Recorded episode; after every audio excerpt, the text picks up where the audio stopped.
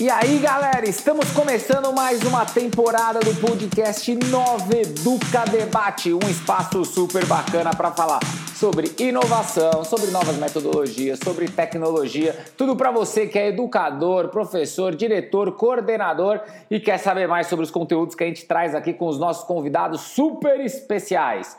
Se você gosta do nosso programa, cara, não esquece, dá aquela ajuda pra gente padrão e bem rapidinha, que é segue a gente lá no Spotify, dá um, um, feed na gente no Spotify, no Apple Podcast, no Google Podcast ou no nosso site www.consultorianoveduca.com.br barra podcasts com S no final. E para quem quer saber notícias, também segue a gente no Instagram e no Facebook digita lá na barra de busca Consultoria Nova Educa e segue a gente. Meu nome é Carlos Coelho, sou um entusiasta da educação, um cara que gosta de trazer gente legal para vocês ouvirem e curtirem aqui dentro.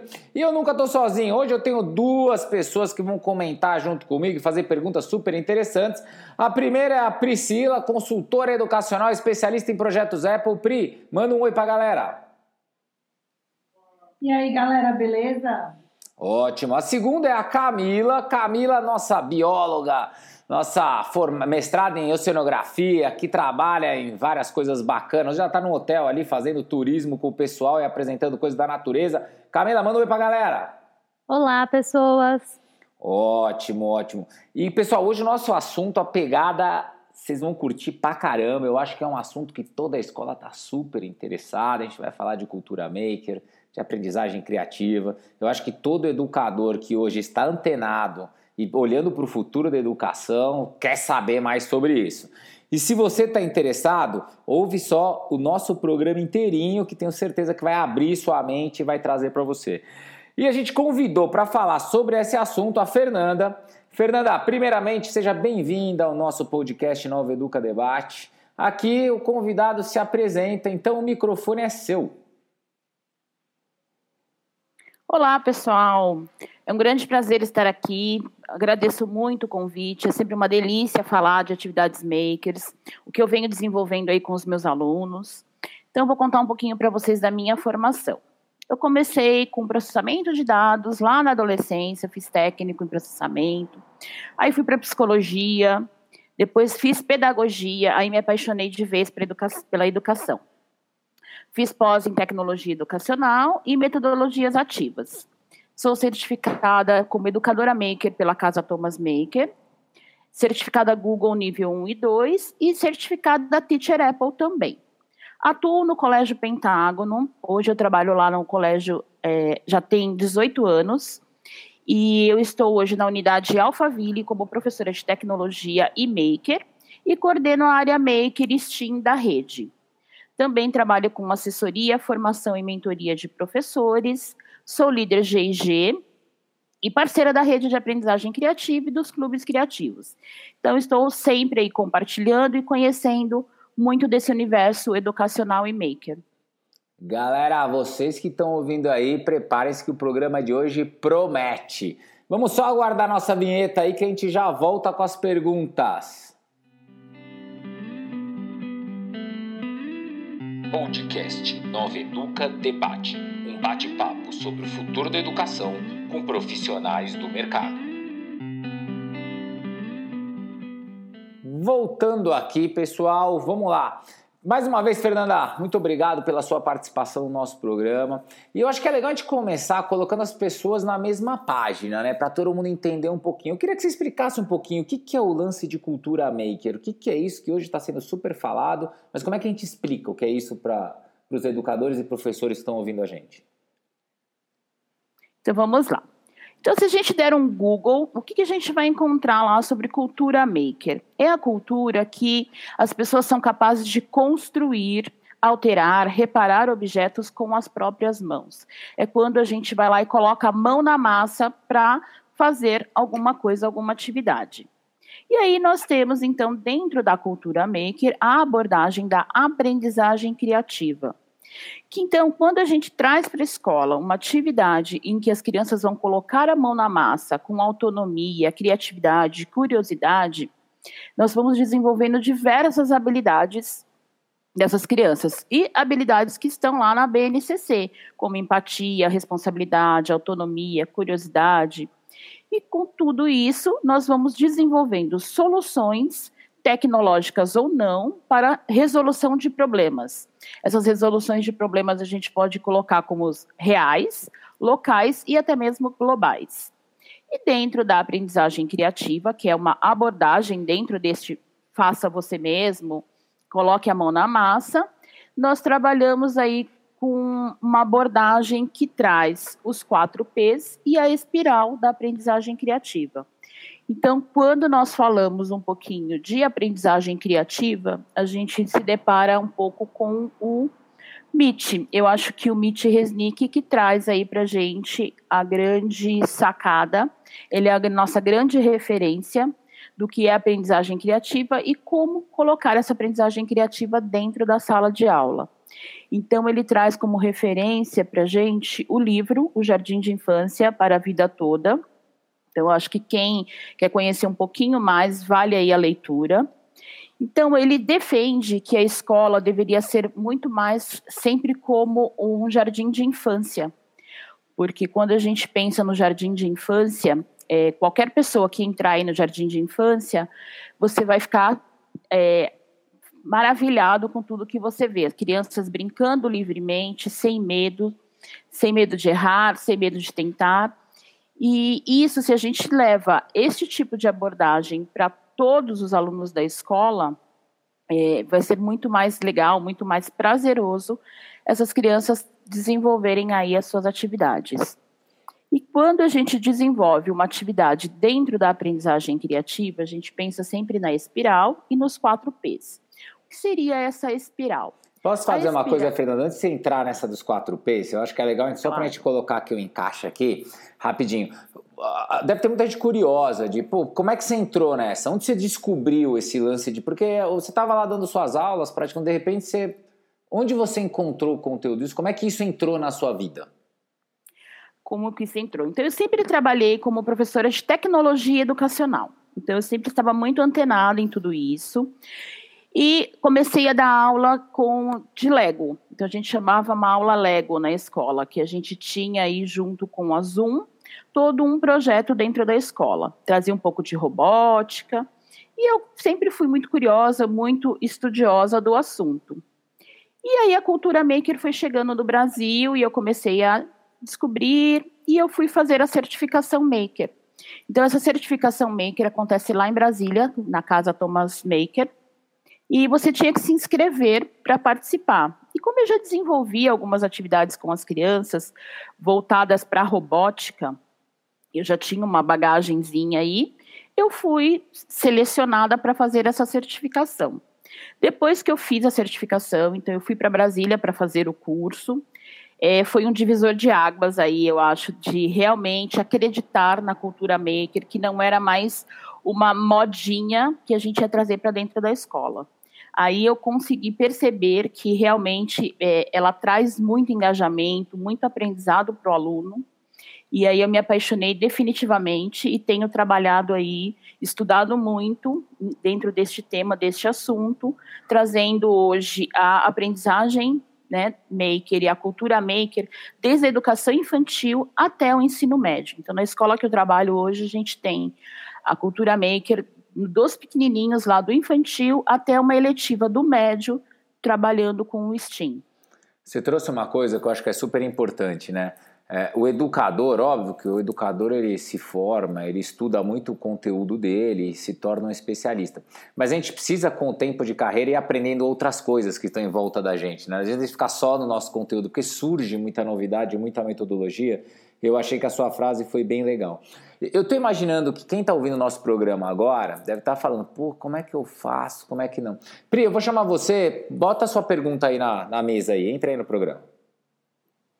Legal. Oi, Fernanda, tudo bem? Eu queria Oi, que você contasse para gente é, é, como que uma escola pode começar a implementar a cultura maker, a escola que ouviu aqui, que já está interessada. Eu sei que aqui hoje é super falado em cultura maker, né? Mas a escola que não sabe de onde começar, o que, ela pode fazer? Qual é o passo a passo?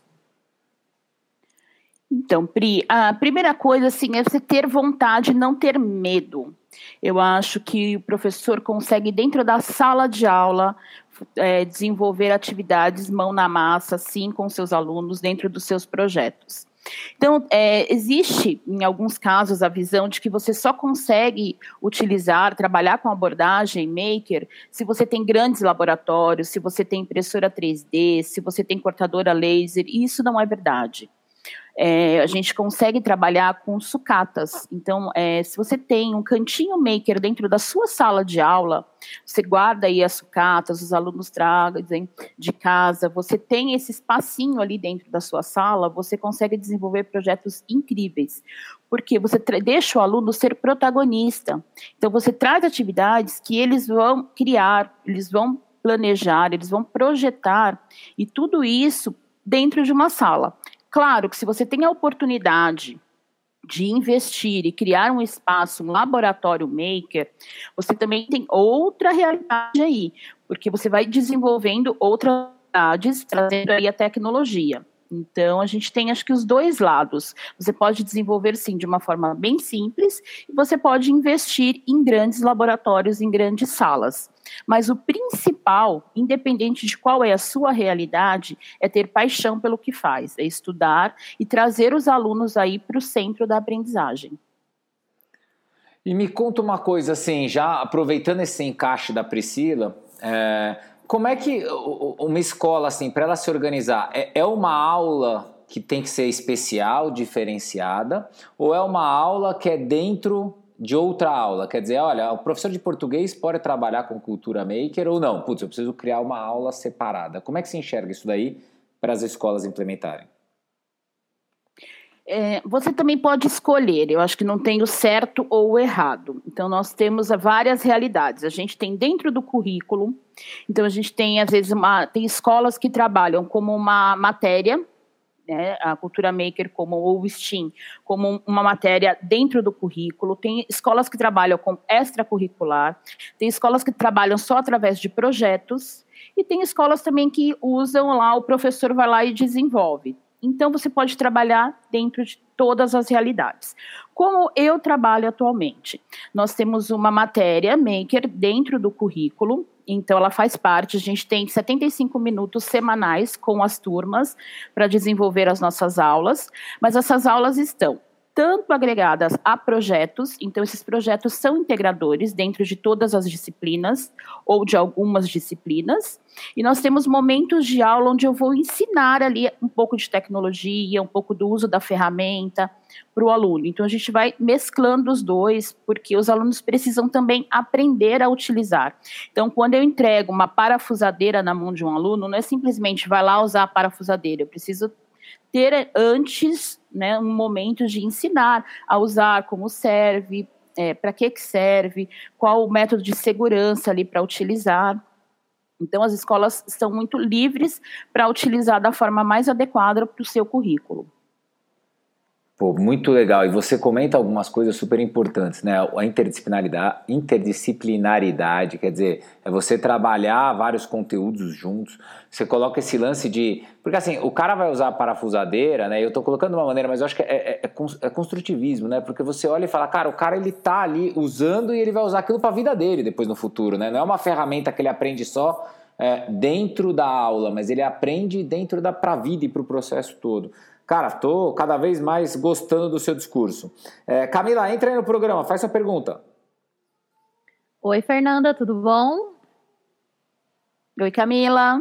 E em relação ao desenvolvimento das crianças, é, o que, que mudou depois que você implantou a cultura maker nas aulas?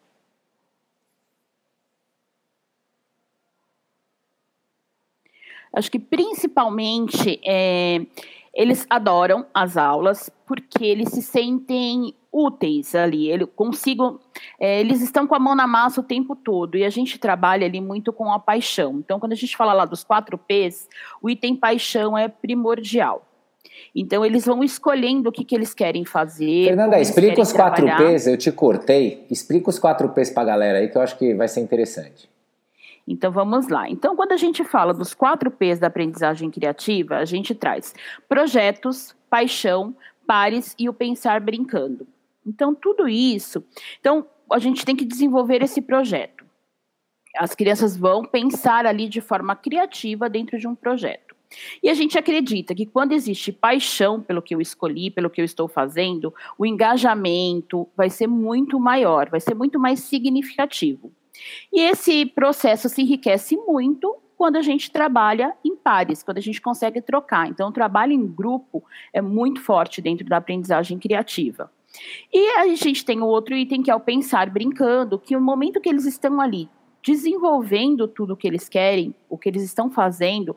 Sei lá, a gente deu para as crianças desenvolverem um projeto de casas e cidades sustentáveis. Eles estão ali brincando com aquele material, mas é um brincar pensando, não é um simples brincar.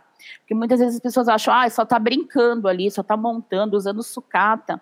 Mas ali ele está aprendendo tanta coisa na hora de construir uma casa, medidas, tamanhos, proporções, iluminação, é, redes de esgoto, tecnologia. Então, a gente vai desenvolvendo muitas habilidades. E o ganho aí para as crianças é esse, o medo de errar, eu acho que é muito forte. Então, assim, a gente aprende, eles aprendem que eles podem sim errar, que ali o que está em jogo é o processo. O que, que eu estou aprendendo durante o processo? Então, eles vão desenvolvendo habilidades para a vida, para as outras disciplinas, mas é uma coisa muito assim, eu posso errar, porque a gente vem de uma cultura que, nossa, eu não posso errar. E não, dentro do, do espaço maker eu posso errar, porque eu vou ter um momento para voltar, revisitar aquilo, aprender de novo e fazer. Porque nem sempre, de repente, ele montou lá um circuito elétrico. Ah, na hora que eu fui acender, não funcionou. Então a gente volta lá na espiral e vai pensar, vamos refletir por que, que não acendeu. Eu errei, mas esse erro ele é construtivo, ele é positivo para o aluno. Então os ganhos são assim para a vida mesmo. Eu estou encantado. Tem muita coisa bacana que eu acho que as pessoas têm que prestar atenção justamente para. E você colocou o ponto, né? Tem tanto jeito de implementar como extra dentro de uma aula, é, como uma eletiva. Quer dizer, tem uma, uma, uma, série de formas que vale a pena a escola criar alguns pilotos e tentar colocar isso em, em prática. Camila, tá com mais um aí? Manda aí. É, Fernanda, super legal ouvir você falando. Eu ficaria entusiasmadíssima para essa aula. E quanto tempo dura os projetos? Um semestre? São anuais? Qual foi o maior desafio ao implementar a cultura maker na aula? Eu vou emendar junto aí, assim, como é que um professor organiza para implementar, né? Porque tem o tempo, tem o conteúdo, tem a matéria, o conteúdo dele, tem o tempo que ele tem que se dedicar a ensinar o aluno a mexer com alguma ferramenta. Como é que ele monta esse planejamento? Isso. Então, é, acho que são vários pontos aí. Então, para pensar como montar uma atividade, é, os projetos vão depender muito de que tipo de projeto que você está trabalhando. É um projeto disciplinar, interdisciplinar, como que vai desenvolver isso? Se é só uma aula para ele aprender a usar a ferramenta. Então, a gente tem dentro do nosso planejamento, a gente tem lá o Canva de planejamento, e a gente vai é, escrevendo tudo. Então, vamos supor, eu vou trabalhar com as crianças programação. Então, um projeto que a gente desenvolveu que deu muito certo foi eles, junto com a matéria de ciências, a gente teve um grande projeto que foi o sistema solar. Então, esse, este planejamento acontece junto com uma professora de ciências. A gente senta e vamos, vendo, vamos lá delimitar todas as etapas desse planejamento. O que, que eles vão aprender, o que, que a gente quer. Aí, é, o que, que a gente fechou dentro do Maker? Que eles iriam criar uma programação no Scratch sobre o sistema solar. As crianças, que a gente volta lá na paixão, eles podiam escolher se eles queriam, o que, que eles queriam falar de sistema solar e se eles queriam montar uma história, um jogo ou uma animação. Então, tudo isso a gente vai planejando junto. Só que eu preciso dar ferramentas para esse aluno aprender um pouquinho. A gente não ensina tudo entendeu? Eles vão também tendo que buscar aí as respostas. Faz parte do processo aluno ir descobrindo. Então eu explico o básico ali do Scratch para eles e eles vão descobrindo. Conforme eles vão tendo dúvidas, dificuldades ou vão ampliando ali, então a gente tem a opção: pergunte para o seu colega, o colega vai ajudar ele ali. A, ah, o colega também não conseguiu? Vamos pesquisar. A gente também não conseguiu na pesquisa? Vamos lá. Aí eu vou lá e vou ensinar para eles. Mas eu ensino eles a buscarem as soluções, as respostas para o que eles querem. Então, esse planejamento acontece muito junto. é, esse que eu contei agora um pouquinho do sistema solar. A gente trabalhou ele, com ele mais ou menos uns três meses.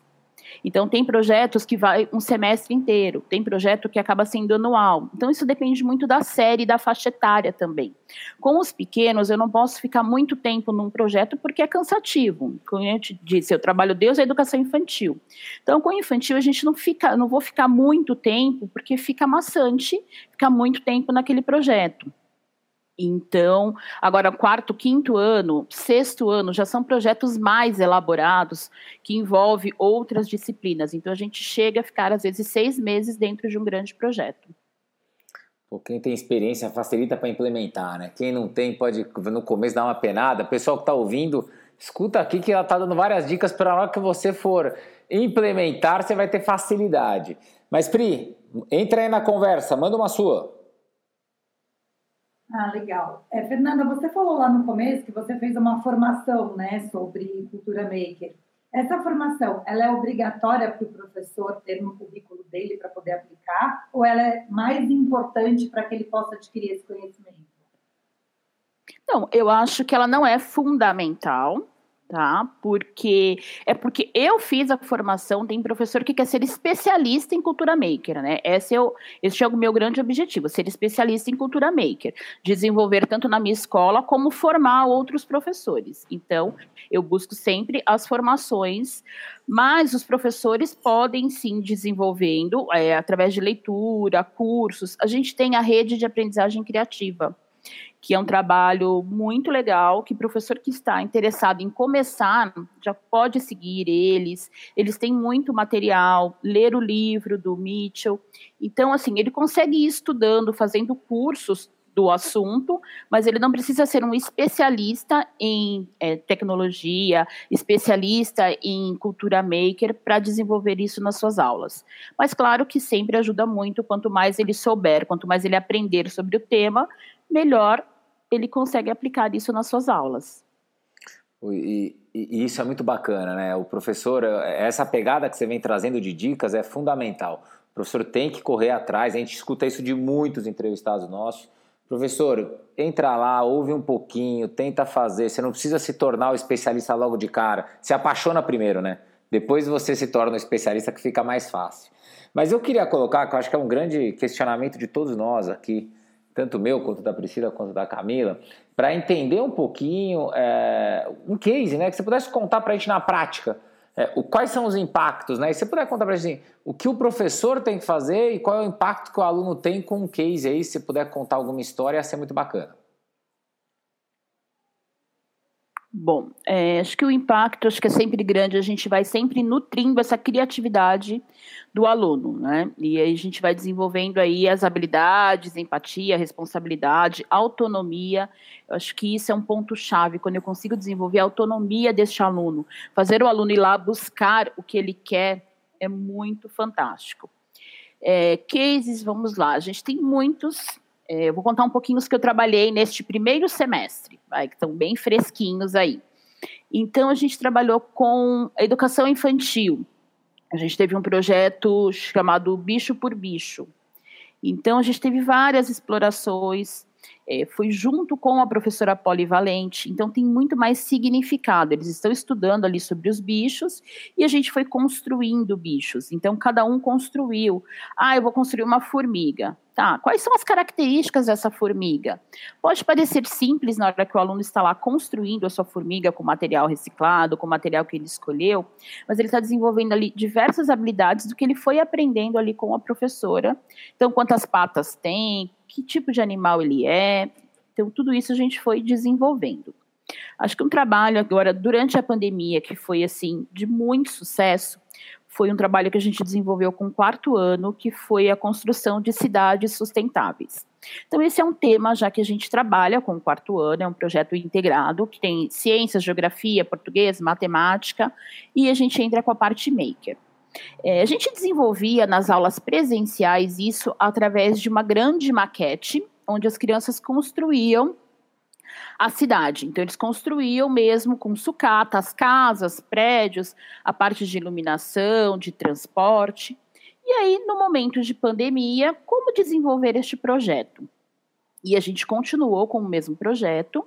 E a gente fez, é, nas, com as aulas é, online, a gente usou o Tinkercad, que é um programa de modelagem 3D.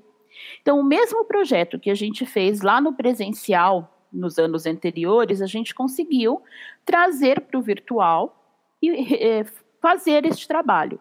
Trabalhamos da mesma forma, em grupo. Então, o grupo construiu, cada um construiu uma parte da sua cidade.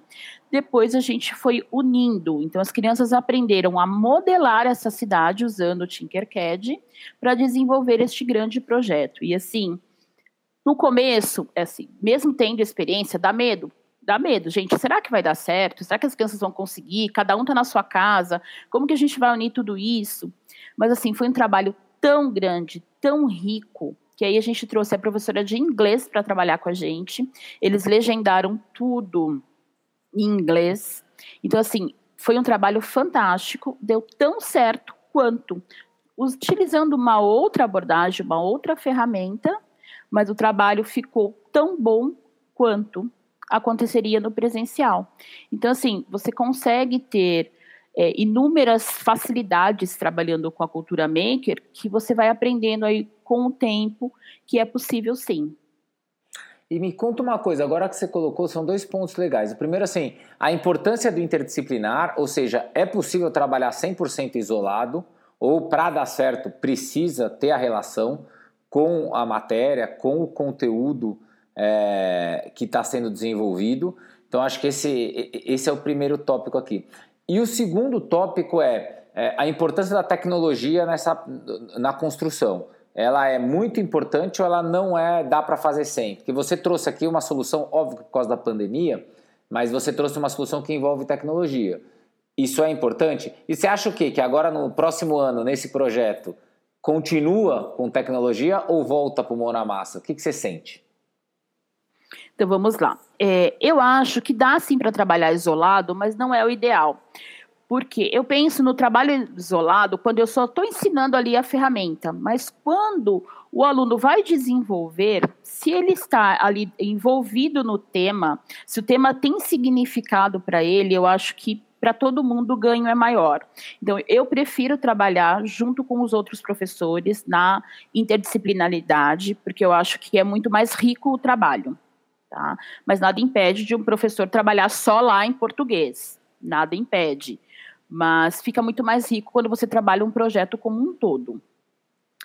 A tecnologia, né? Você trouxe o uso da tecnologia. Eu acho que ela não é, é primordial. Eu acho que ela ajuda muito. Ela faz parte de todo o processo mas não é. Se eu tiver, como lá no início, a gente usou só material reciclado, eu também consigo fazer um trabalho muito rico tá? É, traz muita coisa, acho que a tecnologia faz parte aí. E a gente acaba usando a tecnologia o tempo todo né, na sala, porque as crianças fazem é, toda a parte de diário de bordo, de fotografar o que eles estão fazendo. Então, a gente tem um outro lado aí da tecnologia também. Mas para desenvolver o projeto não é primordial ter tecnologia. Você consegue desenvolver projetos fantásticos sem o uso da tecnologia, sim. E a outra pergunta que você me fez é se, vai, acabando a pandemia, eu acho que eu deixaria o aluno escolher. Eu acho que eu levaria as duas propostas, porque como a gente trabalha em grupo, o grupo escolher o que, que o grupo quer. Porque eu acho que aí a gente vai trabalhando aí as paixões, porque tem aluno que consegue gosta muito mais de mexer ali né, com material não estruturado, mexer com Lego, mexer com outros tipos de coisas mais físicas. E tem um aluno que gosta muito mais da parte tecnológica. Então, eu acho, vai, pensando no mundo ideal, o ano que vem a gente está 100% lá presencial de novo, voltamos para a nossa realidade. Eu levaria as duas propostas e deixaria o grupo escolher o que eles gostariam de fazer. Isso, pelo que você contou, faz parte também, né? Autonomia, né? O lance do, do aluno tomar a decisão de como é que ele vai dar a solução para um problema que você está colocando. Muito boa resposta. Eu sei que não, isso aqui a gente não tinha combinado tão bem, mas eu vou ver se você consegue aí. Tem mais algum case? Eu acho legal a gente jogar mais. Uh, normalmente nos nossos programas, quando começa a aparecer as histórias, é a hora que a galera fala, pô, isso me ajuda pra caramba. Não sei se você consegue lembrar um de outro ano ou alguma coisa, mas se você conseguir colocar algum outro case aí.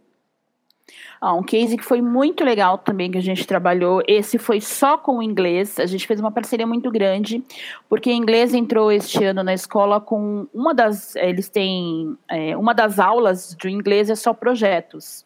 Então a gente fez uma parceria bem grande com o inglês, então por isso que eu trouxe, eu já estou trazendo sempre o inglês aí para a nossa conversa, é, que foi trabalhar com meios de transportes. Então era um tema, né, do, do conteúdo deles, que eles vão trabalhar lá a oralidade. Mas a gente falou, por que ficar só nessa parte de escrita de oralidade? Vamos trazer o maker juntos e desenvolver o projeto. Então nós trabalhamos aí a construção. Isso foi online também, porque a gente teve esse primeiro semestre totalmente online com as crianças nas aulas makers. E eles que tinham que criar é, os meios de transporte. Então, quando ela trabalhou os meios de transportes aquáticos, a gente lançou um desafio para as crianças. Eles tinham que usar material reciclado para construir um barco. Então a gente direcionou um pouco esse trabalho, porém esse barco, eles tinham que fazer experiência depois, se ele afunda ou se ele boia. Então eu tinha que pensar aí que tipo de material reciclado eu posso utilizar, como eu vou criar o meu barco e depois eu vou lá testar o meu barco. Então, eles criaram, fizeram a prototipação com material reciclado e fizeram o teste. E aí, junto com tudo isso, tinha as minhas orientações, o diário de bordo, todo o registro que foi feito no Google Classroom. Então, eles tinham que colocar lá as fotos, por que, que ele escolheu aquele material. Então, eu tenho que refletir também. Não é simplesmente ir lá construir um barco, afundou, boiou. Não. Eu vou refletir que tipo de material, por que eu vou usar este material, como eu vou fazer para esse barco realmente flutuar aqui no meu teste. Depois a gente foi para os terrestres. E aí eles podiam escolher. Aí eu já não direcionei, porque no primeiro eu direcionei, tinha que ser um barco.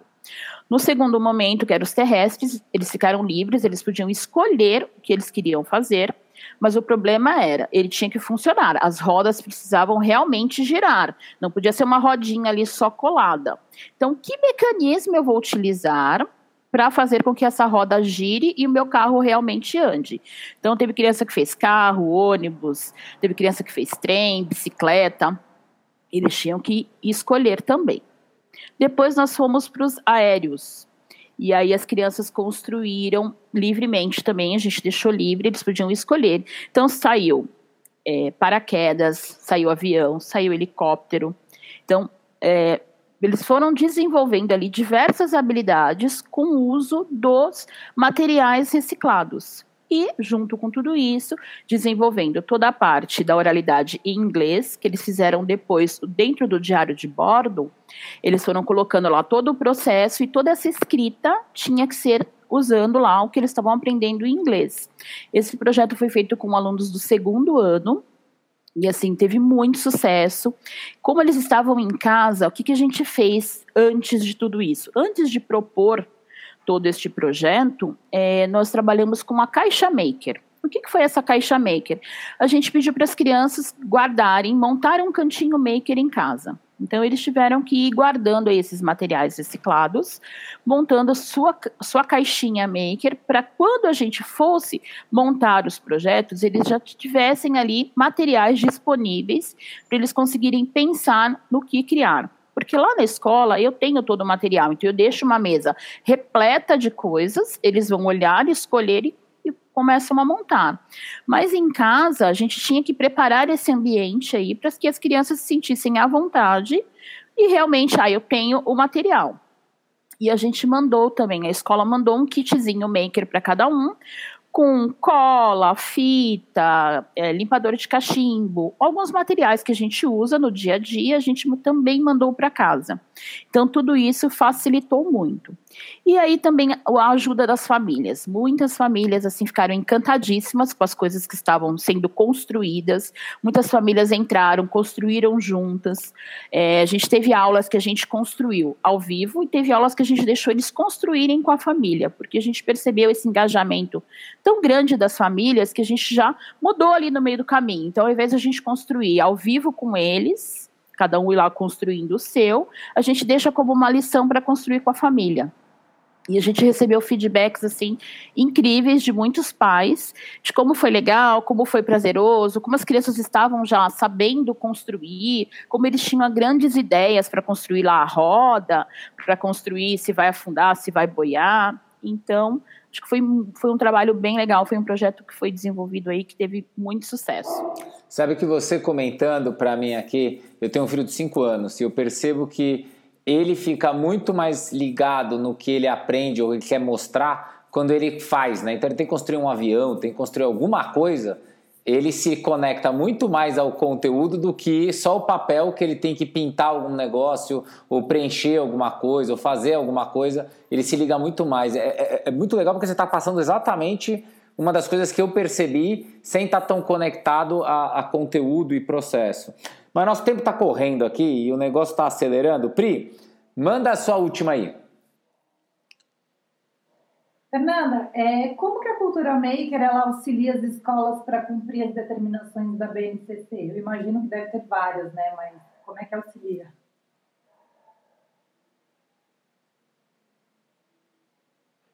Oi, então, acho que dentro da BNCC é, nós temos é, vários pontos que a cultura maker consegue atingir, acho que quase todos ali. Quando a gente pensa principalmente na parte de cultura digital, acho que a gente trabalha muito a cultura digital, é que eu falei, não necessariamente implantando a tecnologia dentro do projeto, mas quando eu ensino um pouco sobre essa cultura, digital, quando ele monta ali o diário de bordo dele, ele também está aprendendo sobre cultura digital. Então, eu, o aluno ele não é simplesmente consumidor de tecnologia, né? Ele está aprendendo a utilizar. Quando eu trabalho autonomia, empatia, cooperação, autoconhecimento, autocuidado, tudo isso a gente vai trabalhando. Argumentação, autogestão, eu acho que são tantas, tantos pontos dentro da BNCC que traz sim dentro do Maker senso estético, comunicação, pensamento científico, crítico, criativo. Então, são todos pontos, né, são competências lá dentro da BNCC que, se a gente vai pensando lá dentro das atividades que a gente propõe, dentro de uma aula, dentro de um projeto que envolve a cultura maker, a gente passa por todos ali, porque eu ensino meu aluno cada vez mais a ter autonomia, a ter argumentação quando ele apresenta o projeto dele. Então, a gente está falando um pouquinho aqui mais dos é, anos iniciais, mas se a gente pensa nos anos finais, ensino médio, que a gente trabalha com o STEAM, tudo isso fica muito forte também. Então, eu acho que ele, o propósito aí dentro das competências são muito grandes. Foi uma, eu acho que foi um programa super abriu para as pessoas entenderem o que é, que dá para implementar e como implementar. Queria agradecer muito sua presença, Fernanda. Foi muito legal ouvir você, ouvir sua história. Com certeza teríamos mais perguntas e mais tempo aqui para poder debater. Se tivéssemos, ia ficar muito mais horas aqui falando. Me conta mais cases. Fiquei encantado com o seu projeto. E eu queria que antes nada, se despedindo, que você já colocasse, pessoal, onde eles podem, né? Você falou que você fez um curso, mas o que o cara dita? Dita no Google Maker e já acha algumas coisas. O cara tá, tá onde eu acho coisa. Então, se você desse essas dicas e já desse suas últimas palavras. Então vamos lá, vamos fazer. É, ele encontra muita coisa no meu Instagram. Eu tenho um Instagram que eu posto muitas dicas para professores, que é o Fernanda Lourenço 0543. É, o site da Rede de Aprendizagem Criativa tem muita coisa boa. É, acho que o livro Jardim de Infância para a Vida Toda também é uma grande referência para quem quer começar. Lá tem um passo a passo, assim, de não de, não é uma receita de bolo, mas é para você ter ideias para você levar para a sua sala de aula. Então, eu acho que começando por aí, o professor já tem grandes chances de ter sucesso aí na sua implantação. Que ótimo, que ótimo. Fernanda, queria agradecer demais. Foi muito legal é, sua presença. Foi muito legal você dar esse tempinho para poder compartilhar todo o seu conhecimento com a gente.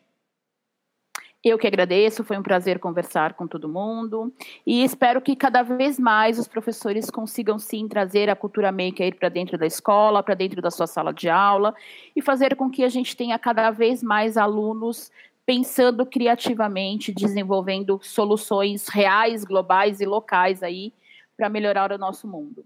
Beleza, galera, você que curtiu esse programa, não esquece de ajudar a gente naquele feed feliz no Spotify, no Apple Podcast, no Google Podcast ou no nosso site www.consultorianoveduca.com.br barra podcasts com S no final. E quer mandar uma pergunta, quer interagir, quer indicar alguém para fazer um programa? Entra lá no nosso Facebook ou Instagram, digita na barra de busca Consultoria Nova Educa e automaticamente entre em contato, que a gente ali pelos directs começamos a conversar com você e queremos ouvir sua opinião sobre os nossos programas. Agradecendo principalmente Priscila, valeu pelos comentários e pela participação. Eu que agradeço, até a próxima. Camila, valeu! Ah, o prazer é sempre meu, valeu. Ótimo, e você que gosta, continua acompanhando a gente. Tem sempre programa novo e sempre conteúdo legal para você que é educador e professor e quer inovar, quer fazer algo criativo e fazer diferente. Valeu, galera, e até a próxima!